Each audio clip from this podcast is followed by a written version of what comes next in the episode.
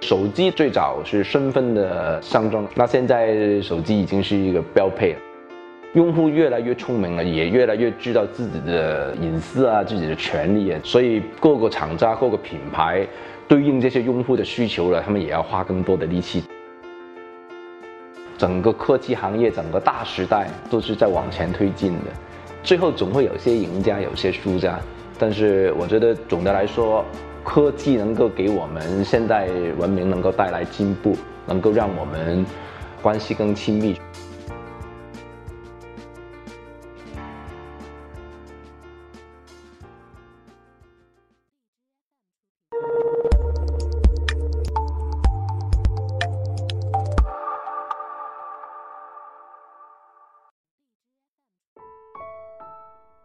手机从最开始我接触的时候，当时觉得很自豪，因为我跟人家说我用手机从来都没有买过手机，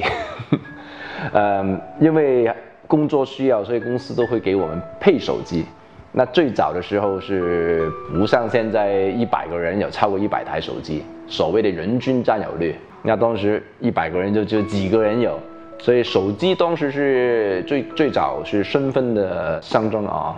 那现在手机已经是一个标配了。没手机，我们 生活日常生活都都有问题。但是我们一方面看得到，我们对手机是越来越依赖。但是手机总的来说，对我们生活带来的便利还是提高了很多。那我最早的第一台是爱立信那个天线，还是要要翻出来的那个。啊，没有砖头那么大，但是小砖头，还觉得挺好玩的那时候。因为那时候手机拿出来就是一个有点显摆的一个 一个东西啊。那除了很实用，可以随时打电话给人家以外，当时连短信都没有。最早的时候，现在反过来，现在打电话的功能几乎消失了，都是用来看微信啊、刷微博啦什么的。整个科技行业，整个大时代都是在往前推进的。最后总会有些赢家，有些输家，但是我觉得总的来说，科技能够给我们现代文明能够带来进步，能够让我们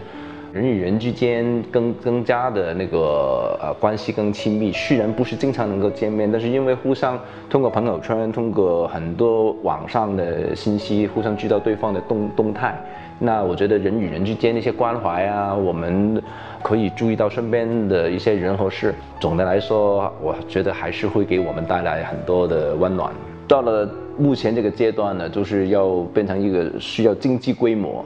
就是如果是一个新进来的，除非他能够引进一个非常突破性的技术，不然的话，你必须有一定的那个经济规模，你才能够继续加强自己的品牌的力量。因为现在大家对一个手机，一方面对一些功能性的东西很侧重啊，就是那个屏的那个分辨率啦，有多薄啦，那个有没有刘海啦，对一些功能性的东西。但是同时，它也会对一些体验上的东西会会有越越来越高的的追求啊，对你的那个用户界面啦、流畅性啦，